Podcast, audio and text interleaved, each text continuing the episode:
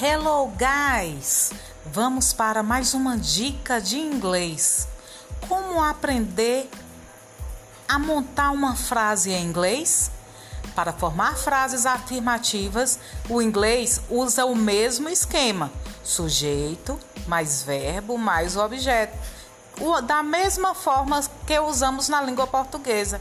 Já para frases negativas, devemos apenas adicionar o not a essa estrutura afirmativa, exatamente como fazemos no nosso idioma.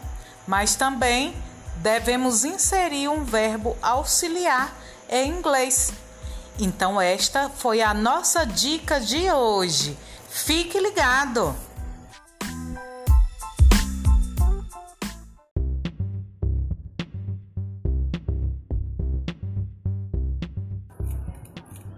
Olá, meus queridos alunos. Hoje, terça-feira, 4 de maio, vamos dar início à nossa atividade.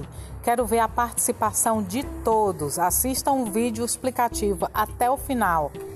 Depois disso, nós iremos fazer um maravilhoso quiz. Isso mesmo, vocês irão responder o quiz para testar o conhecimento de cada um.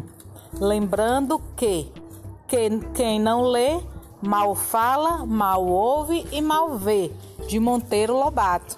Então caprichem aí na leitura e na atividade.